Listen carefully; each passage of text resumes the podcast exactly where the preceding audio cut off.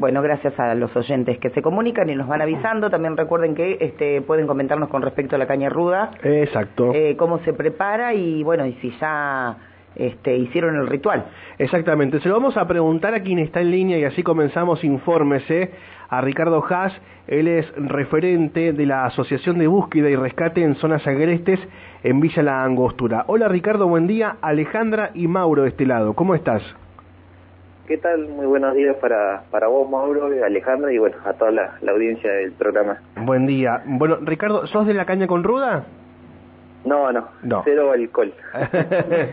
Viste que está, eh, hoy es un día especial, se supone, por eso le preguntamos a... Se toma como un jarabe, digamos. Como un jarabe, ¿no? Claro, exacto. Sí, para, para traer buena onda y que se lleve todo lo malo. Bueno, lo malo se lo, lo pasó eh, un turista, Ricardo, porque eh, se quedó en la zona de la cascada de Inacayal, esto es en Villa Langostura, se había extraviado aparentemente, ahora nos vas a contar cuántas horas, pero lograron identificarlo, lograron buscarlo eh, y estaba sano y salvo. Contanos cómo fue la secuencia con este turista.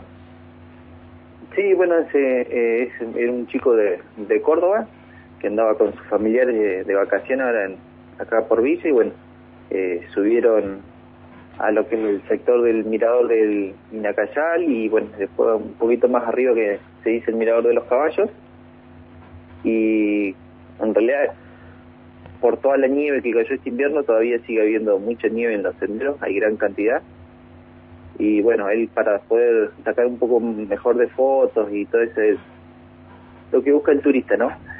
Y nada, quiso subir un poquito más arriba y cuando quiso bajar para encontrarse con sus amigos se desorientó, bueno, y entró a, al campo traviesa, digamos, por el bosque y, y ahí fue donde se extravió, ¿no? Eh, al momento que lo encontraron, eh, ¿se encontraba, él estaba bien, digo, o, o notaron que... Con hipotermia, claro, hipotermia, ¿cómo exactamente. Sí, lo, lo, bueno es que justo en el lugar donde él se encontraba, justo tuvo señal de teléfono, ah. por eso que logró, eh, estábamos en contacto con él, ¿no? Eh, cada tanto, y sí, él, cuando nosotros en su momento, él nos llamó todo pidiendo auxilio, nosotros le preguntamos qué posibilidad había que vuelva sobre sus pasos, porque como había caminado sobre la nieve, pero bueno, él nos había comentado que había mucha nieve y que se hundía. Mm. Entonces, bueno, estaba muy mojado y él se había logrado subir a un árbol seco para, para mantenerse, ¿no? Ah, se sube a un árbol eh, seco para poder, eh, digamos, entablar en principio una comunicación con ustedes, contarles que estaba perdido. Cuando ustedes le dicen esta parte, no, de volver para atrás, seguir tus pasos, él dice, no, ya no puedo porque la, es tanta la nieve y, y te temía, digamos, quedarse varado en algún lugar específicamente. Claro, imagínense que en el sector donde él estaba, más o menos promedio había un metro y medio, dos metros de nieve, y si no andás con el equipo preparado, en este caso con raqueta o esquí de travesía, eh, te, hundís, ¿no? Claro. Entonces eso, eso fue lo que a él lo cansó y nada, llegó hasta ese lugar y bueno, tomó la decisión de quedarse ahí quieto en ese lugar y justo encontró ese árbol y, y se subió un poquito para, para mantenerse seco ahí, ¿no? Bien.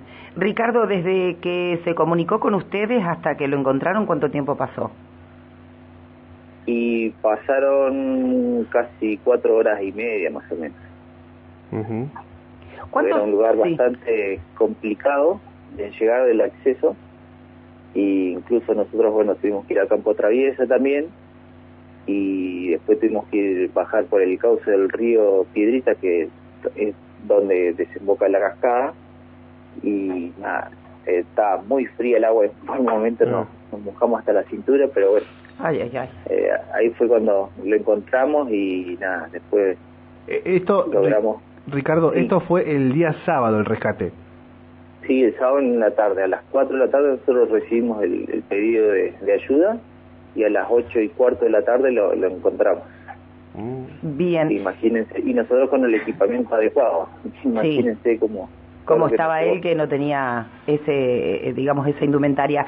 Eh, Ricardo, ¿cuántos rescates han tenido en estas vacaciones teniendo en cuenta eh, que, bueno, hay mucha visita de turistas, personas que no conocen la zona y demás?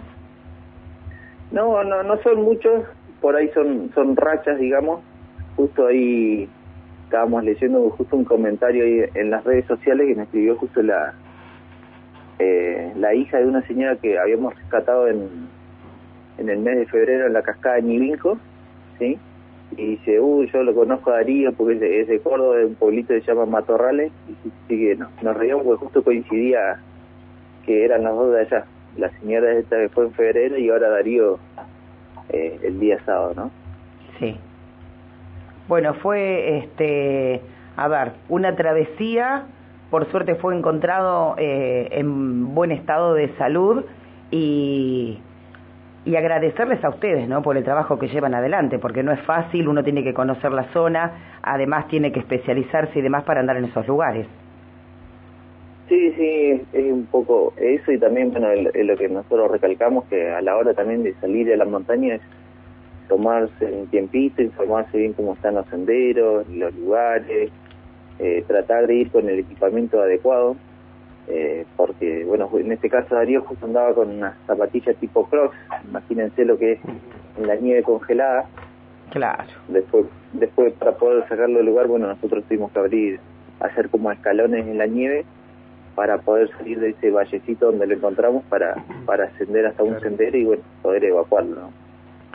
Qué tremendo, ¿no? Porque hay que pensar cuando uno hace ese tipo de actividad, ¿no?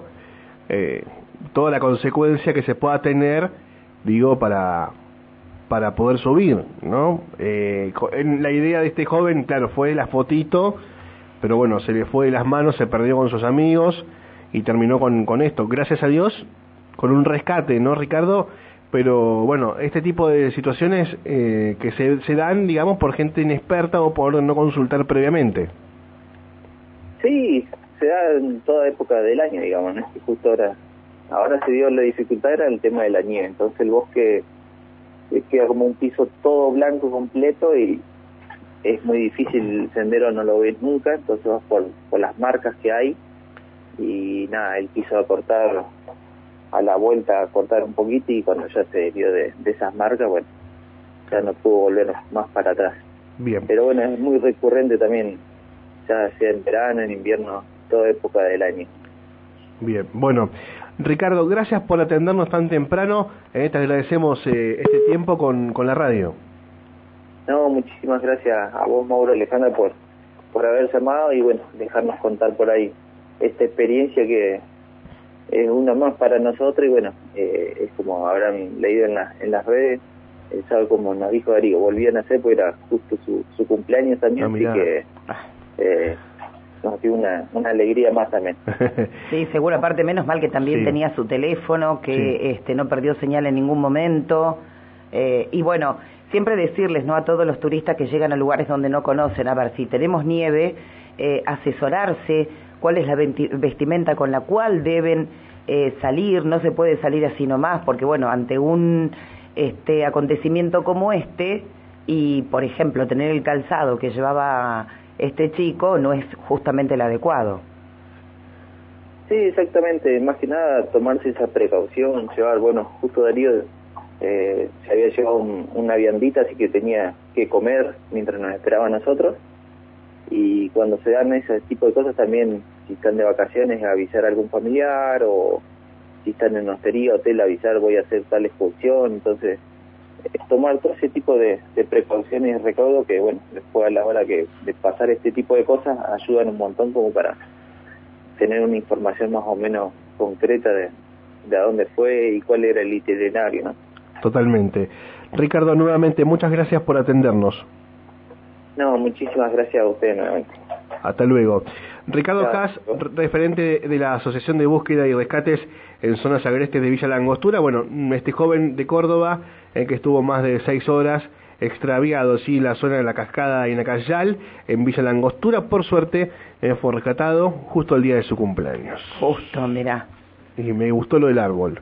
Sí. Yo no podría, Sí, sí. no estaría bien. Sí, aparte tenía, a ver, el- no podés meterte en la nieve con, Con las crocs con esas las de- cross, claro. Raro. Sí, imagínate, no sé cómo hizo para caminar lo que caminó, te digo. Sí, la verdad que sí.